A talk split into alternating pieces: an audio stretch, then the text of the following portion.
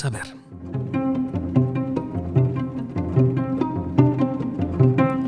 El programa para esas personas curiosas, con ganas de aprender, de saber, de conocer cosas nuevas y otras cosas que no son tan nuevas.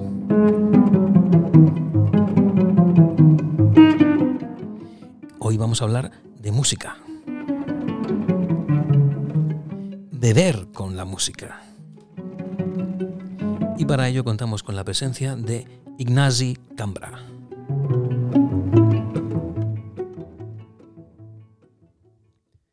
Bienvenido a Sapereau de Ignasi.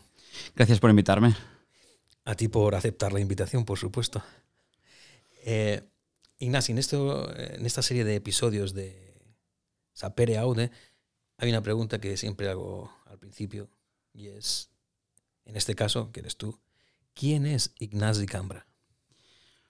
Pues es una pregunta complicada, porque supongo que lo, lo, más obvio sería contestar eh, soy Ignasi Cambra, pianista, etc. Pero realmente em, me cuesta mucho definirme a mí mismo. Em, por lo tanto, pues eh, me, cuesta, me cuesta responder la pregunta. Em, sí que es verdad que, pues, eh, estoy teniendo una, carrera como, como, pianista, pero al mismo tiempo pues he tenido la suerte de, estar en, muchos campos distintos y de tener todo tipo de intereses que, tengan poco que ver con la, música, ¿no? Porque para quienes no conozcan aún a Ignasi Cambra, efectivamente eres pianista, eh, eres invidente, y a mí lo que me llama la atención poderosamente es que eres políglota, culto donde no los haya, y tocas un montón de palos. Hombre, políglota sí, culto no lo sé. Supongo que si lo dices tú, por algo será. No, lo digo porque he conversado contigo y, sé por qué lo digo, obviamente. Y, toco todos los palos que puedo, pues porque realmente pienso que, es, difícil centrarse solamente en una, en una cosa. Al menos a mí eh, es algo que siempre, siempre me ha costado. Para lo bueno y para lo malo. Pero es verdad que para mí, pues estar, tener mi cabeza centrada únicamente en un tema, eh, pues es algo que me cuesta. Imagino que esta pregunta te la han hecho cantidad de veces y a lo mejor estás cansado de responder siempre la misma pregunta, pero ¿qué es lo que te llevó a la música? Bueno, yo pienso que eh, se puede responder de dos maneras la pregunta, ¿no? Yo empecé a tocar el piano porque mi, hermano Edu pues tocaba el piano y yo le oía en casa y en un momento dado mi madre vio que, me interesaba eh, el, piano y, pues, pues me propuso apuntarme a, clases.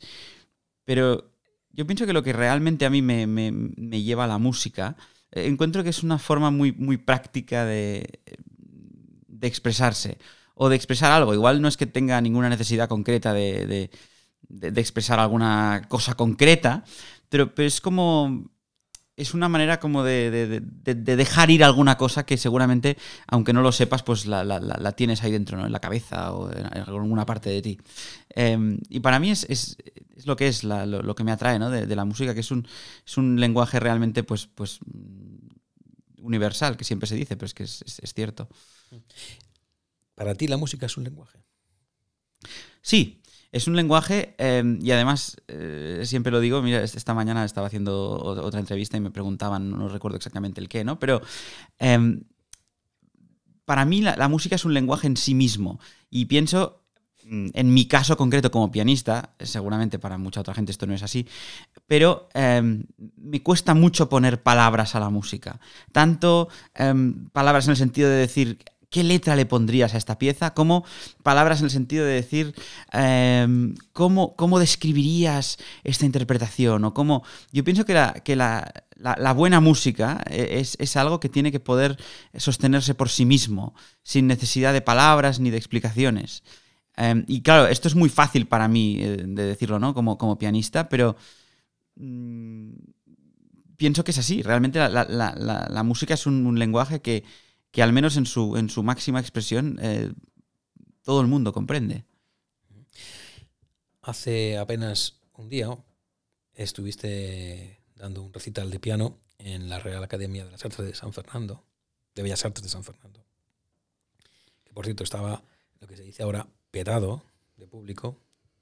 Y ahí contaste en una, cuando ibas a interpretar una canción de una, canción, una obra de Rodríguez, de Rodríguez Albert, que no sabías que la partitura existía en braille y que le habías sacado de oído escuchando una grabación.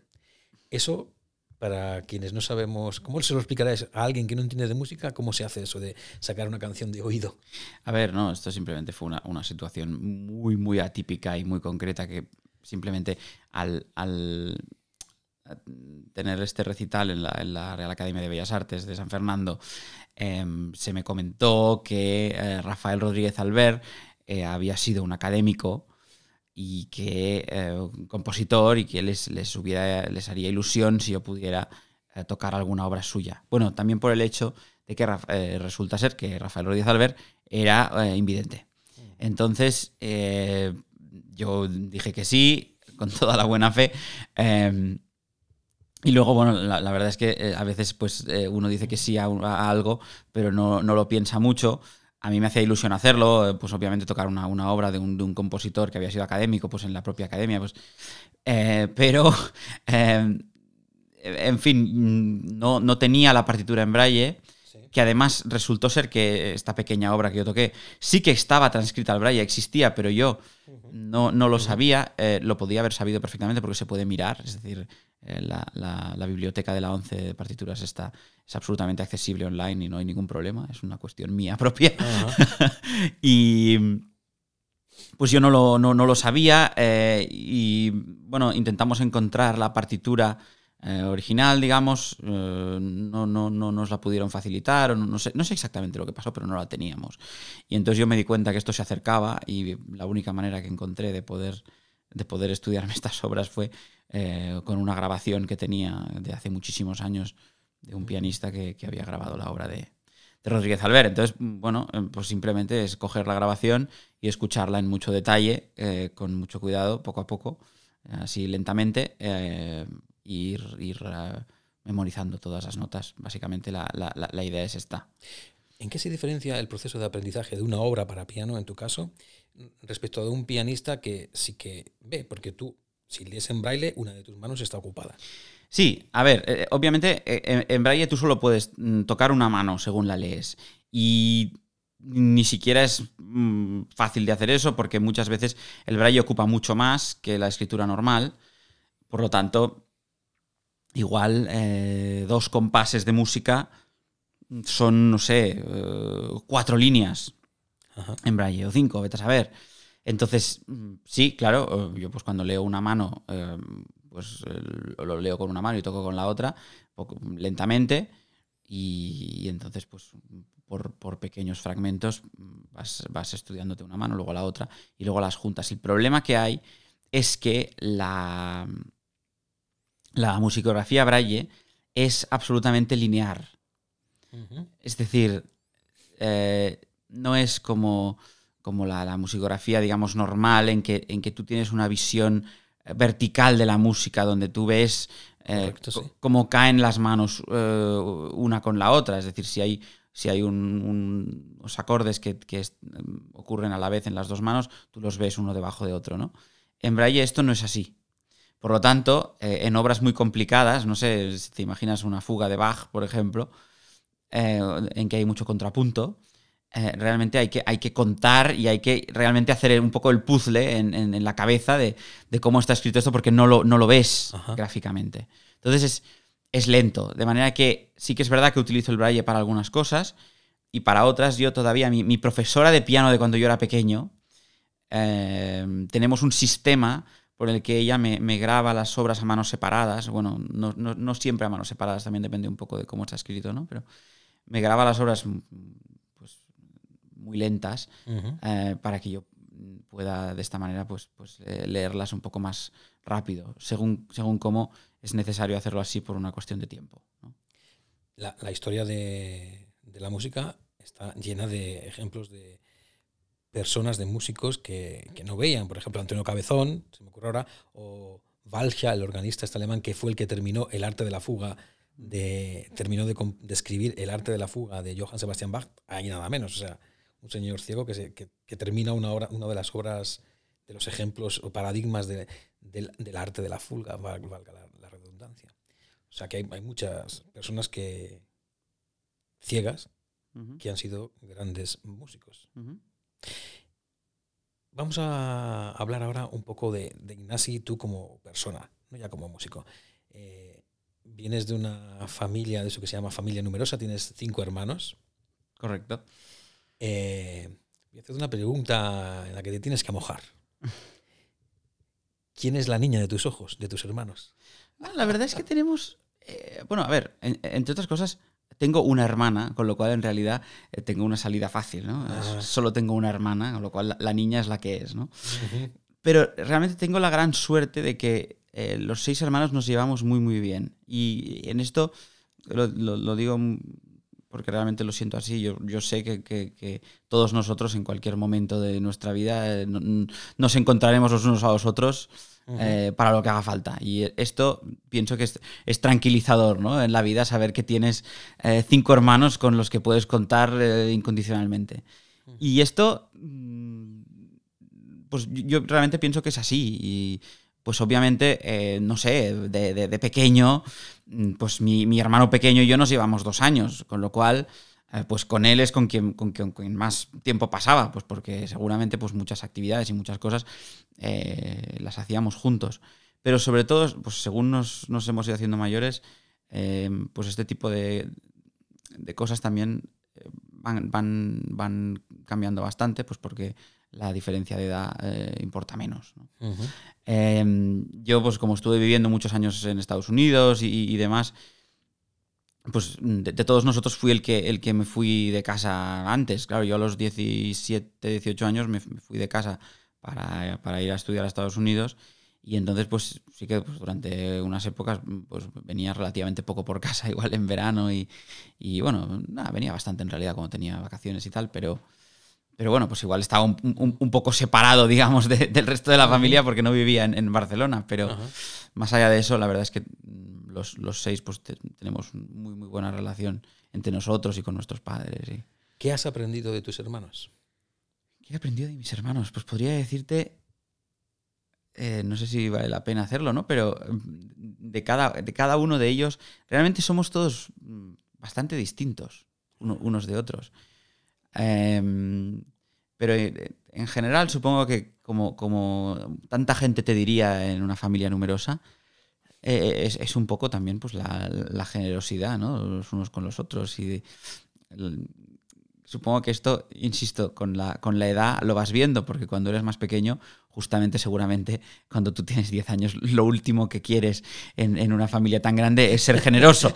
De hecho, seguramente aspiras absolutamente a todo lo contrario Sí, sí. y, y asegurarte de, de tener tu parte, ¿no? Pero, pero, pero realmente luego em, yo creo que, que todos pues, nos damos cuenta de que, de, que, de que hemos tenido mucha suerte pues, de tenernos los unos a los otros y, y de haber crecido juntos.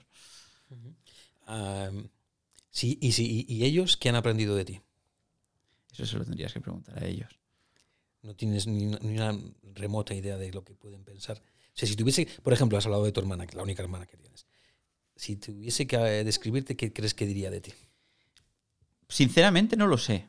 Supongo, o sea, eh, de la misma manera que si tú me preguntaras que dijera algo de cada uno de mis hermanos, em, pues tendría muchas cosas buenas que decir y algunos defectos, pues como todo el mundo, pues yo me imagino que, que sería lo, lo- eh, lo mismo de mí. Eh, por alguna razón me cuesta menos imaginarme los, los defectos que podrían resaltar eh, que, que las virtudes, pero eso es porque seguramente pues, pues soy bastante bastante, mm, no sé, no sé cómo decir, ten- tengo una cierta tendencia a, a- a criticarme a mí mismo, ¿no? Pero Eh, voy a aprovechar que el Pisuerga pasa por Valladolid, porque no hace, poco, hace apenas menos de una hora, que hemos podido compartir comida con María Jo Pires al respecto de lo que piensa ella de ti como persona. Ha dicho que si hay algo que te describe es el coraje. Courage. Le courage, sí, pues sí, sí, eso ha dicho, efectivamente. Ah, aunque eh, en realidad, bueno, en ese momento tampoco he tenido tiempo de, de, preguntarle, pero claro, son, son muchos años de, relación y de trabajar juntos y demás, pero no, no soy capaz, eh, sinceramente, de, decirte exactamente el por qué ella piensa eso. Eh, eh, no, quiero decir que no tenga razón, pero no me considero una persona especialmente valiente. No. No, tampoco es que piense que no sea valiente, pero que digas, em, ¿te consideras una persona súper valiente? No, normal. Supongo que, mm, bueno, como todo el mundo, ¿no? Pues cuando, cuando piensas que, es importante hacerlo, pues tomas ciertos riesgos y cuando no, no.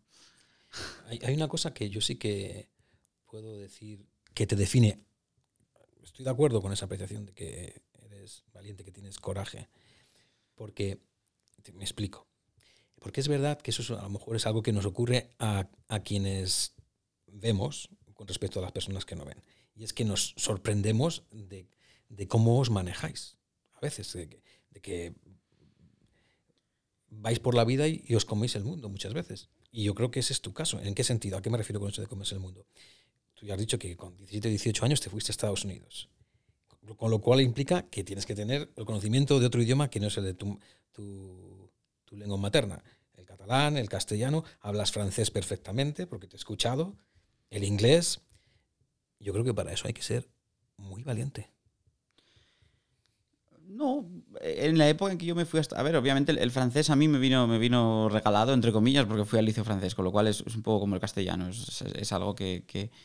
Eh, pero y luego el inglés, pues no sé, tuve la suerte de, tener un, no sé, mis padres y, la educación que nos dieron en el, en el liceo, pues yo tenía un inglés mm, lo suficientemente correcto para poderme ir a, estudiar fuera sin, sin problema. Pero insisto que en ningún caso pretendo eh, quitarme mérito. Simplemente yo siempre he hecho en la vida lo que, sinceramente, lo que, lo que me ha apetecido. Es decir, em, mi manera de, de, un poco de escoger cuál era mi, mi, próximo paso en la vida siempre ha sido qué me apetece más. Eso, como todo, tiene su, su lado bueno y su lado malo. Eh, seguramente hay cosas que, no las, que no las piensas lo suficiente y, luego hay otras que si las piensas demasiado, pues casi es peor, ¿no? Pero yo siempre, siempre he hecho un poco lo que, lo que me apetecía, lo que pensaba que en ese momento me, me, apetecía más hacer. Y yo, de hecho, hice, decidí irme a Estados Unidos a hacer la carrera de piano em, pues en un momento. Es decir, yo estaba matriculado para para estudiar empresariales e ingeniería informática. y, de repente, pues eh, un buen día recibí una, una, carta con la admisión y la beca en Estados Unidos y, dije, pues mira, me voy. no fue una cosa nada, nada premeditada. ¿Qué aprendiste en Estados Unidos? Si lo comparas, por ejemplo, con España, ¿cuál ha sido tu aprendizaje allí? A ver, mm, para mí lo más, lo más importante, te diría, de, Estados Unidos fue la gran diferencia que hay entre el sistema universitario allí y, aquí. Yo eh, creo que lo comentábamos ayer, ahora no, estoy seguro, pero sí, un poco la, la, sensación esta de llegar a un, campus enorme. Yo los primeros años que estuve en Estados Unidos estaba en, la Universidad de Indiana, en, Bloomington. Em, llegar allí un campus con, con 60.000 alumnos eh, enorme y con absolutamente todo, todo un poco a, mi disposición, digamos, ¿no? Eh, todas las asignaturas que yo pudiera querer hacer, siempre, obviamente, haciendo las asignaturas que estaban requeridas por la, por la carrera de, piano que yo estaba haciendo, pero con una libertad absoluta de elegir asignaturas de los temas que yo quisiera, de explorar eh, todo aquello que a mí me podía apetecer. Esa sensación, más allá de lo que hiciera o no hiciera, Mm, era fantástica. De repente un semestre me apetece hacer una asignatura de filosofía. Me apetece hacer no sé qué de, matemáticas. ¿Qué más hice? Eh, em, psicología criminal. Em, bueno, obviamente hice mm, la carrera de, empresariales también. Em, y todo esto simplemente porque yo estaba allí haciendo eh, la carrera de piano y pues ya tenía la posibilidad de hacer un poco lo que, lo que yo quisiera. Y de hecho, te encontrabas con mucha gente, y esto es muy típico en Estados Unidos, que llega a la universidad sin tener absolutamente ni idea de la carrera que quieren hacer. Y yo esto lo encuentro fantástico. Y tienes eh, con toda normalidad, el sistema está hecho de forma que tú, los primeros dos años, o al menos el primer año y medio de carrera o así, tú tranquilamente puedes explorar. Puedes explorar todo lo que, lo que tú piensas que te interesa y, de esta forma decidir eh, pues cuál quieres que sea tu, carrera. Yo en mi caso, obviamente, pues ya vine con una, con una beca eh, para estudiar piano y yo tenía claro que iba a salir de ahí con la carrera de piano. al menos con eso, si no con otras cosas también. Pero bueno, mucha gente, pues, pues no. Tú llegas allí y te, das tu tiempo para decidir qué, es lo que quieres hacer en la vida. Y pienso que esto es una, gran ventaja que aquí eh, no, tenemos. Esta mañana me contabas una anécdota, no sé si va a salir igual si la, si la reprodujeses aquí, y es que, obviamente, el piano es tu instrumento, vamos a decir así, natural, pero sí que has intentado tocar otros instrumentos, en concreto la trompa y el violín. Y contabas una anécdota que te ocurrió en Estados Unidos, precisamente. Bueno, no, yo hice, yo toqué, o sea, yo, yo, intenté, cuando estaba haciendo la, la carrera en Estados Unidos, eh, tenía siempre la opción de, de, apuntarte a un instrumento secundario, pues por si, pues por si a uno le apetece pues, eh, saber algo de otros instrumentos, ¿no? Y sí que es verdad, yo me apunté, me apunté a violín dos semestres, eh, se me daba francamente mal. esto hice, pues no sé si unas pocas piezas de, del método Suzuki. Eh, nos reíamos esta mañana porque la. Sí, sí, es cierto. pienso que la. far, far away. Exactamente. Pienso. ahora no recuerdo bien si la última pieza que hice fue Oh, Come Little Children o Far, Far Away. Eh, pero bueno, los, títulos son. son Os podéis imaginar el, nivel de, violín al que, al que yo llegué. Eh, pero, pero bueno, fueron pues como tantas otras experiencias. Luego la, la, trompa también, pues porque me interesaba comprender cómo, cómo se hacía para sacar, eh, para sacar sonido de, ese instrumento, ¿no? Eh, y, bueno, pues, pues sí, hay, hay, tengo incluso un, un, vídeo casero en, casa en la época que estoy intentando eh, soplar ahí dentro. y, bueno, salen unos, unos sonidos terroríficos. Pero bueno, supongo que, que de todo se aprende, ¿no? Por ejemplo, el, me imagino que el método para aprender la trompa o el violín siendo ciego es el mismo que para aprender el piano. Es que yo pienso que no hay... Em, es decir, básicamente, y, si, el aprendizaje se hace desde, desde lo que a mí, a mi parecer es el, un poco el, método correcto, ¿no? El aprender un instrumento viendo o sin ver que no es, tan, tan diferente. A ver, yo te diría en el caso concreto de la trompa, y, desde luego em, no pretendo ser ningún experto en trompa, sino todo lo contrario, ¿no? Pero desde mis seis meses tocando la trompa, em, es que no, no sería capaz de imaginar qué diferencia puede haber tocar un instrumento así viendo o, sin ver. Es, realmente una cuestión del notar el instrumento y la, y la sensación a eso, de... A eso voy, lo de, lo de notar, porque sentir el instrumento, porque yo, esto es pura apreciación mía, opinión. Yo creo que ese modo de percibir, de notar, de sentir el instrumento es mucho mayor en una persona que no ve que en una persona que ve. Y me voy a explicar por qué. Porque esto lo he hablado eh, con amigos pianistas, que claro, lo que dicen, jolín, es que no sé cómo puede, en concreto hablando de ti, y no sé cómo puede tocar esas octavas y esas escalas, y los saltos, es que hay que tener una precisión increíble. O sea, me cuesta a mí que veo darle el salto para, dar una nota. Entonces, a eso me refiero con que sentís el instrumento de una forma completamente distinta. Obviamente no es, el mejor ejemplo porque, porque mm, seguramente es, pues una persona especial, ¿no? Pero si tú, si tú oyes cómo, cómo habla María Joao del, piano y de la, de la manera en que, se, tiene que usar el cuerpo para, tocar el piano, mm, te das cuenta de que pues, pues mm, María Joao ve perfectamente, pero al final es, eh, para ella el, tocar el piano es algo que, es, que se desarrolla un poco en el, tiempo y en el espacio pues de una manera eh, súper orgánica y absolutamente eh, relacionada con lo que tú en ese momento oyes y cómo tú reaccionas a lo que, a lo que oyes. Lo que ayude o no ayude la vista en esto, bueno, pues que cada uno tiene, es decir, em, habrá mucha gente que igual, que igual ve, em, pero que luego tiene pues unas condiciones nefastas para tocar el piano eh, físicamente. Eh, ¿Quiere decir que no lo pueden hacer? No, pero igual tienen que trabajar mucho más. Em, eh, hay, tantísimos factores que el intentar darle más o menos importancia al hecho de ver o no al tocar es prácticamente imposible. Porque claro, igual, igual mm, yo tengo una cierta agilidad para hacer octavas mm, que me permite hacer octavas tranquilamente sin estar mirando al teclado. Exacto, a eso y, me o- refiero. y otra persona, sí, bueno, pues que también, también se puede decir lo contrario. Es decir, pues igual eh, una persona que ve eh, hace octavas eh, de tranquilamente igual o mucho mejor que yo y no tiene nada que ver con el hecho de que vea, sino con que pues tiene unas, unas manos o ha tenido una, una formación mejor que la mía. Es que claro, es que esto es... Pienso que hay tantos factores que es imposible. Ahora, yo desde luego no te diría que, que, que la vista sea... A la hora de la lectura es, es lo único en que realmente el proceso es muy diferente. Eso, eso para mí es, es- es- está clarísimo. Es decir, el, el proceso de aprendizaje de las obras para mí o para otra persona no tiene absolutamente nada que ver.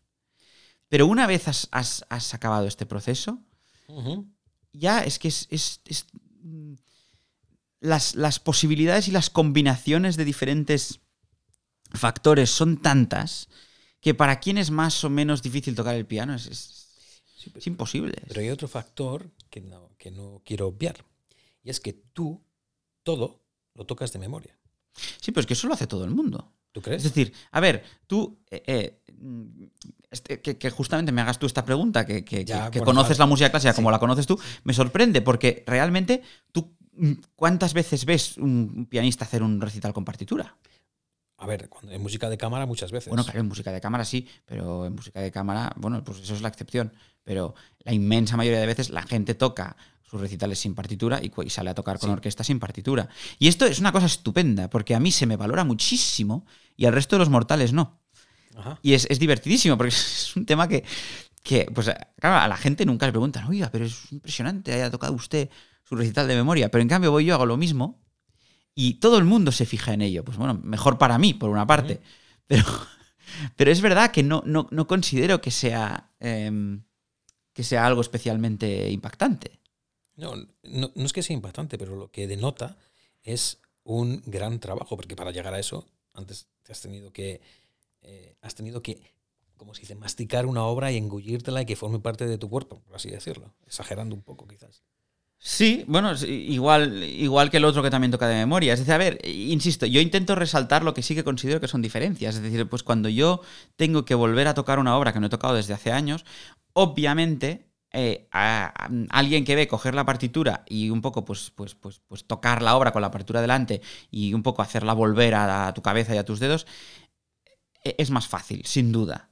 Pero luego, eh, al- eh, a la hora de la verdad, y en el momento de salir a tocar en un, en un concierto, pues la situación es, es la misma. Ajá. Yo pienso. Esta pregunta creo que te la hice esta mañana, o no sé si te la hice ayer, no lo recuerdo creo que ha sido esta mañana. ¿Hay algún lugar del mundo en el que te gustaría tocar que no has tocado? Sinceramente, seguro que hay muchísimos sitios donde me encantaría tocar. Mm, También es probable que muchos de esos sitios no los conozca o no se me ocurran. Em, yo nunca he sido alguien, un- una persona que se ponga objetivos. Em, y eso considero que es un, defecto, pero es, pero es verdad. Es decir, em, muchas veces hablas pues, con, con músicos o con deportistas, ¿no? Y, y pues, eh, no, sé, lo, lo- lo típico, pues, pues un, tenista que te dirá, pues mi sueño toda mi vida fue ganar un gran slam. O, oye, mi sueño toda mi vida fue poder un día tocar en, en el Carnegie Hall, ¿no? No sé. Eh, yo re- realmente nunca, nunca fui así. No, no, no porque no quisiera, pero porque, no, no sé, yo, mm, como decía antes, pues nunca, nunca planeé el hecho de, de- de ser pianista, y aquello que dices desde los 12 años, yo sabía que quería eh, dedicarme a tocar el piano. No, nunca, nunca he dicho eso y de hecho eh, es que no, no es así y, y hoy a los 33 años digo lo mismo. Es decir, yo, yo no he decidido nunca que quiera ser pianista. Yo me he encontrado aquí y pues un poco pues porque he ido siempre tirando del hilo y siguiendo lo que, lo que a mí me, me- me apetecía y me hacía más ilusión hacer. Em, a veces han sido decisiones correctas y otras igual no, pero, pero en fin, eh, me ha llevado donde me ha llevado, ¿no? Em, pero nunca he tenido objetivos de, de este tipo. Em, y eso pues también tiene sus cosas malas porque seguramente cuando uno tiene un, un sueño, lo dará todo por ese sueño. Yo, mientras, mientras sea feliz, hay muchas maneras de, de ser feliz y no todas pasan por lo mismo. ¿Cuándo eres feliz? Bueno, pues todavía no lo sé. O sea, mm, va a épocas. Cuando yo me encuentro una época que llevo pues un tiempo pensando mm, que estoy aburrido o que no, pues eso, que no, pues entonces veo que tengo que hacer algún cambio. Em, pero no, no considero que, que el, el estar contento con tu vida o el, o el ser feliz, pi- pienso que es muy peligroso hacer que eso dependa de algo. Hasta la fecha, ¿cuál ha sido uno de los momentos más felices de tu vida? Uf. Eso es imposible. No, no, no, no lo sabría decir. Ahora mismo. ah, no, es que ahora mismo realmente no, no se me ocurre. Ajá. No se me ocurre. Eh, y no porque no haya tenido momentos felices en mi vida, ¿eh? pero si tuviera que elegir un momento es que es imposible ahora mismo. ¿Y tu mayor frustración? Frustración. Fíjate que se me hace muy difícil, por lo que te conozco, se me hace muy difícil pensar que tú tengas alguna frustración. Que todos las, todos las tenemos, pero, No, desde luego, pero desde luego no eres una persona que cuando se te conoce alguien diga... Al contrario, eres, muy entusiasta, todo lo contrario. Sí, pero hombre, frustraciones. Es que realmente lo, lo- lo pienso. Es decir, seguramente es por, por, por- O sea, ahora mismo pues llevo unos meses con tantísimas, tantísima actividad de todo tipo que seguramente tengo la cabeza llena de cosas eh, de los últimos meses. Y ahora, eh, luego a- acabamos de grabar y pienso, hombre, claro, el momento más frustrante de mi vida fue este, clarísimamente. Y ahora mismo no te lo estoy siendo capaz de decir. Ujú. Pero ahora mismo, aquello, una gran frustración en mi vida, algo que me. A lo que siga volviendo. Pues ahora mismo no, no- no soy capaz de Ajá. pensar en ello. Eh, ¿Quién es tu amigo más fiel? Mi amigo más fiel. Va con segundas la pregunta. ¿eh? Con segundas, entonces mejor que me la expliques un poco mejor. Lo decía por el perro. Por tu perro. Ah, bueno, claro, iba a decir, la respuesta fácil es decir mi perro. Claro. Por eso, te lo, por eso te lo decía precisamente. Yo intentaba evitar la respuesta fácil.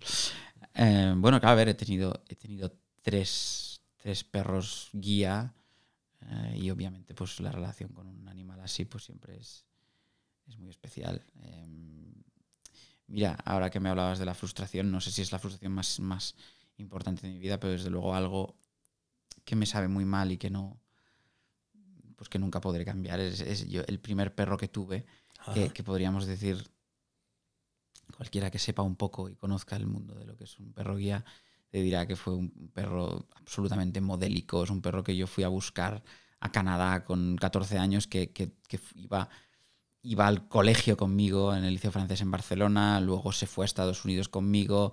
Primero, bueno, primero en, en- Bloomington, luego cuando estuve estudiando con Toradze, luego en la Juilliard en- en Nueva York es un perro que lo vivió todo y más. Una cantidad de viajes, de conciertos, de un- una vida de perro, realmente. Eh, un perro con una paciencia infinita, que además una vez se nos venía un autobús encima eh, porque se saltó un semáforo y me saltó encima. Yo, yo- yo creo que me salvó la vida realmente, o si no la vida, desde luego me salvó de un buen accidente. Eh, un, un perro modelo, este perro, pues, pues en un momento dado estaba enfermo, tuvo un, bueno, tenía, tenía un cáncer y llegó un punto en que tenía pues, quimioterapia. Yo lo cancelé todo, estaba en Barcelona, no me quería ir de allí. En un momento realmente me tuve que ir porque estaba todavía estudiando en Nueva York y es que si no volvía, pues es que iba, no podía continuar. Y yo me fui eh, y tenía que volver. Y, y bueno, ya en ese momento había ido a buscar otro perro y ese perro se quedó con mis padres, el, el primero se quedó con mis padres y yo, eh, pues en un momento dado iba a volver a Barcelona, mm, iba a ver al, al- al perro y murió el día antes de que yo, el día antes o dos días antes de que yo volviera. Y esto me generó un sentido de culpabilidad. Mm, Mi madre, pobre, tuvo que, que estar con el, con el perro y bueno, fueron al veterinario. Y esto me genera un sentido de culpabilidad que todavía tengo las cenizas ¿Sí? del perro y no sé qué hacer con ellas. ¿Lloraste cuando? Hombre, claro, desde luego. Pero es una cosa que, o sea, tengo todavía sus, sus cenizas y no, no, Ajá. no soy capaz de decidir lo que tengo que hacer. ¿Cómo se llamaba el perro? Pavó se llamaba. Pavo. ¿Y por qué ese nombre? Pavó. Bueno, no, es que vienen, los perros guía eh, vienen eh, ya con el nombre, porque obviamente pues han recibido un Sí. entrenamiento anteriormente y entonces pues. Y eh, pavó es, es una. Lo pavó es como la, la, la planta de la amapola. Ajá. Eh, Amapola. Sí, sí. Y entonces, pues bueno, es el nombre que me, que, que- que me tocó, dado, sí. digamos. sí, sí. Pero realmente es, es de las cosas que sí que me genera un sentimiento de, de culpabilidad de no haber podido estar con el pobre pavo. De... Y bueno, seg- seguro que si empiezas a buscar, pues hay mil cosas, ¿no? De las que te sientes culpable, pero ahora que me hablabas de esto, pues me, me ha venido esto a la cabeza. Eh, La conexión que tienes tú con, con, tu- con tus perros, con los que has tenido y con, el que tienes ahora, ¿cómo la describirías? O sea, tu perro sabe, es eso, bueno, no, no solamente porque sea un perro guía, porque hay las personas que tienen perro normalmente dicen, es que el perro sabe lo que, sabe lo que me pasa. ¿Es eso así? Lo que me pasa no lo sé, pero que sabe cuando uno está bien o cuando está mal, o cuando te encuentras bien, cuando no, eh, o cuando, cuando estás nervioso, o cuando son súper sensibles. Dudo mucho que entiendan lo que te pasa, eh, pero eso no quita que pues en un momento dado tú estás estresado y de repente tienes a la cabecita del perro que se te pone encima, como Sí. diciendo, aquí estoy. Bueno, eso siempre es, pero esto pienso que, que mucha gente que tiene, que tiene perro, eh, un perro con quien pasa mucho tiempo, pues em, es, es como una presencia que, que siempre está allí y que, y que eh, sin, sin- sin ser necesariamente algo, como decir, muy trascendente, siempre es muy...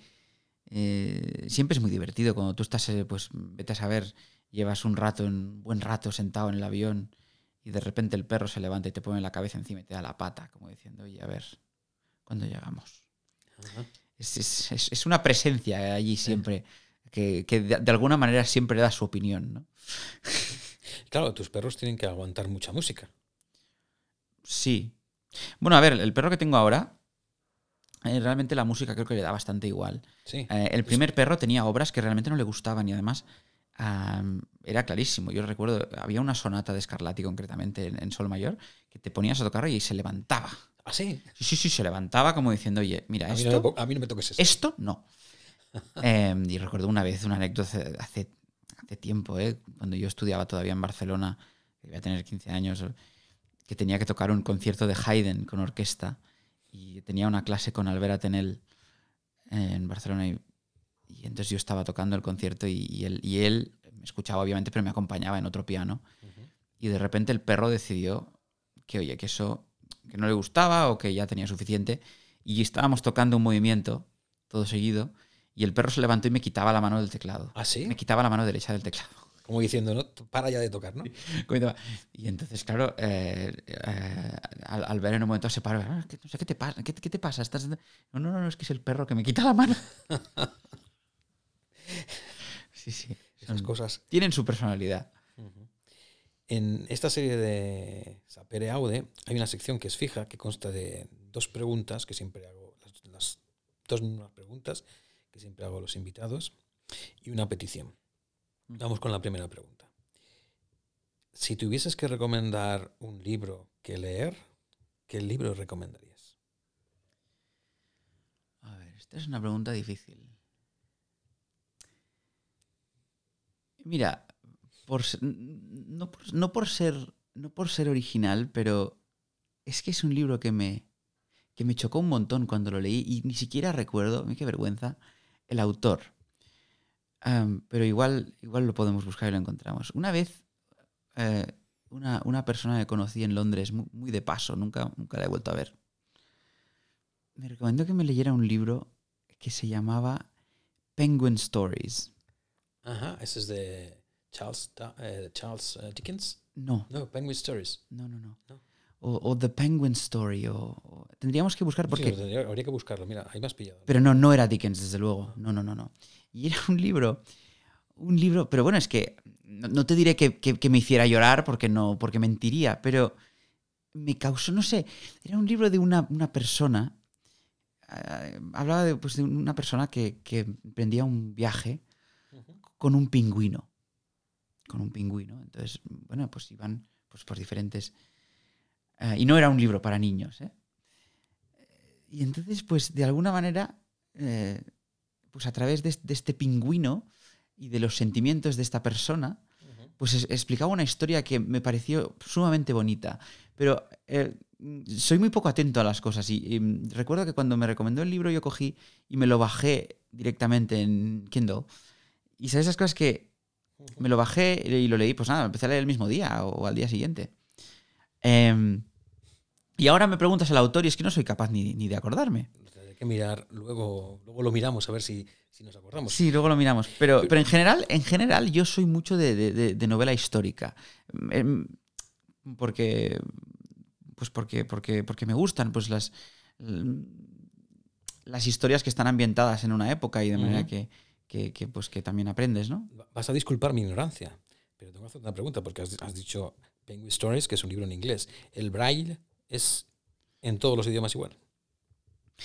Eh, sí, digamos, las, las letras, los, los- caracteres básicos, sí. Eh, luego, cada, cada idioma tiene su sistema braille en el sentido de que pues, hay ciertos acentos o símbolos más específicos de ese idioma, pues que, que obviamente, pues, pues, ¿cómo decirte? Em, por ejemplo, en castellano y en catalán, eh, pues el, símbolo que en castellano representa la O, la O acentuada, ese mismo símbolo en catalán representa la O con el acento abierto. Ajá. Eh, y entonces la, la O acentuada en catalán, cerrada, que, que- que- que tiene la misma pinta que el acento en castellano, pues es un símbolo distinto. Pero las letras básicas son las mismas. O sea, por ejemplo, cuando lees en braille, en inglés, lo que estás leyendo son letras, no fonemas ni... No, no, no, claro, son letras. Bueno, luego hay, hay, hay lo que se le llama el, el braille abreviado. O es que eh, en, en castellano no se usa, no sé por qué. Con lo cual no me sale la, la palabra en, en español, pero en francés es, es eh, braille abrégé y luego en, en- inglés le llaman contracted braille. Que, que es, es braille en, en que sí que hay ciertos signos para representar combinaciones de letras, Ajá. para ahorrar espacio. Bien, siguiente pregunta.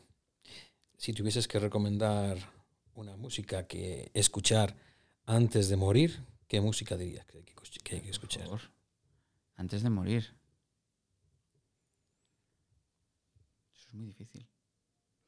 Por eso te Eh, lo pregunto. bueno, ¿A ti te gustan los No lo, retos? no lo- no lo- no lo consideres la respuesta definitiva, pero, pero una de las cosas que más, que más me ha chocado en los últimos años, seguramente porque me pilló por sorpresa, una vez estaba escuchando un, una grabación muy antigua de mi, de mi profesor en la Juilliard, de, de Jerome Lowenthal, de los, él grabó toda la integral para piano y orquesta de Tchaikovsky.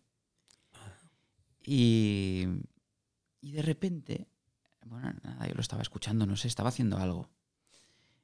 Y nada, pues suena el primer concierto, luego había la, la fantasía, me parece, y luego llega el segundo concierto para piano. Y entonces, nada, acaba el primer movimiento del segundo concierto. Y obviamente no hace falta que diga que después del primer movimiento viene el segundo. Y empieza, y es, es, es la versión real de, de Tchaikovsky, porque del, del- del segundo concierto para piano hay, hay como, bueno, no, no sé quién hizo una revisión que durante muchos años es la que se tocaba hasta que alguien descubrió la versión de Tchaikovsky, que tiene una introducción larguísima mm, con un solo de violín y de violonchelo Ajá. antes de entrar el piano, pero, pero muy larga. Bueno, muy larga, a ver, no sé, cuantos minutos, pero... Y de repente, pues entró eso y yo era un concierto que no, seguro que lo había oído alguna vez, pero no lo conocía. Y esa grabación concreta de, de, Lowenthal con, creo que es con la Sinfónica de Londres y con, y con Comisiona, eh, es que el, solista de violín especialmente me pareció una cosa sublime. De hecho, me pasé un par de meses obsesionado con esta persona, pensando quién debía ser concertino en Londres en, en- Ajá. en esa época. Mm, Y bueno, llegué a descubrir quién era. Era una persona ¿Ah, que sí? se llama Michael Davis, em, que fue, fue concertino en Londres dur- durante años, y un gran violinista. Pero no sé. Escuchar es eso, lo quieres decir. Sí, bueno, es eso, toda esa introducción. Luego, todo el movimiento es una maravilla, obviamente, con el piano. Pero toda esa, toda esa introducción de, de violín y luego la, es de las cosas, no sé, igual por lo poco conocida que es, esa obra, comparado con otras. A ver, es Tchaikovsky, no es ninguna cosa extraña, ¿no? Pero. Pues es algo que, no sé, ahora, ahora es lo que me ha venido a la cabeza, pero ah, podría haber tantísimas otras grabaciones, ¿no? Que, que te dijera lo mismo. Y ahora eh, viene la petición. Y la petición es que dejes un mensaje, pero no un mensaje cualquiera. Si alguien dentro de 100 años o 1000 años tuviese la oportunidad de escuchar tu voz, la onda sonora de tu voz, de una, de una persona del siglo XXI, del año 2023, ¿qué mensaje te gustaría que llegase? Esto es como esto es como, como la, grabación aquella que existe de la voz de Brahms, ¿no?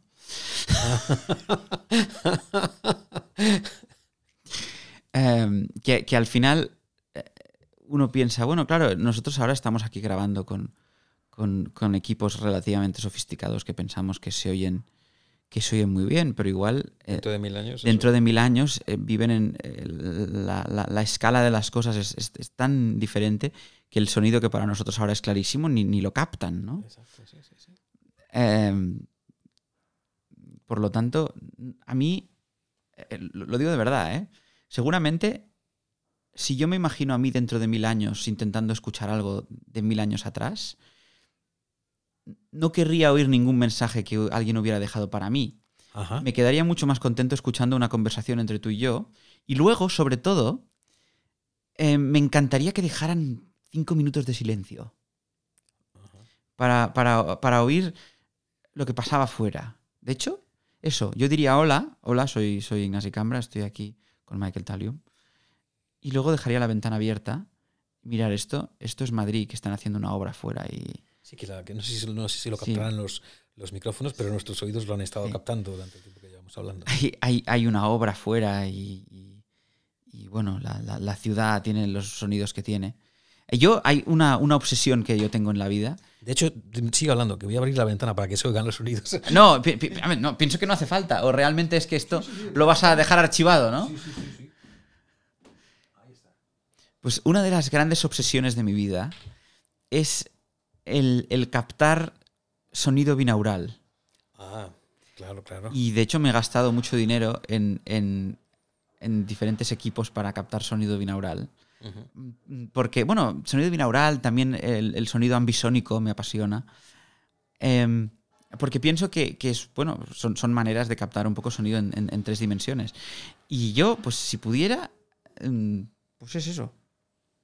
Dejaría un poco de ambiente, eh, una conversación entre dos personas, pero no querría dejar un mensaje, un mensaje concreto, porque pienso que si hiciera eso, a, a, quien lo escuchara más tarde, le daría la sensación de que es, de que es un poco falso. Pues Ignasi, muchas gracias por haber participado en Sapere Aude. Te lo agradezco muchísimo, sobre todo porque eres muy buen conversador y principalmente porque eres muy, muy, muy buena persona. Muchas gracias a ti por invitarme.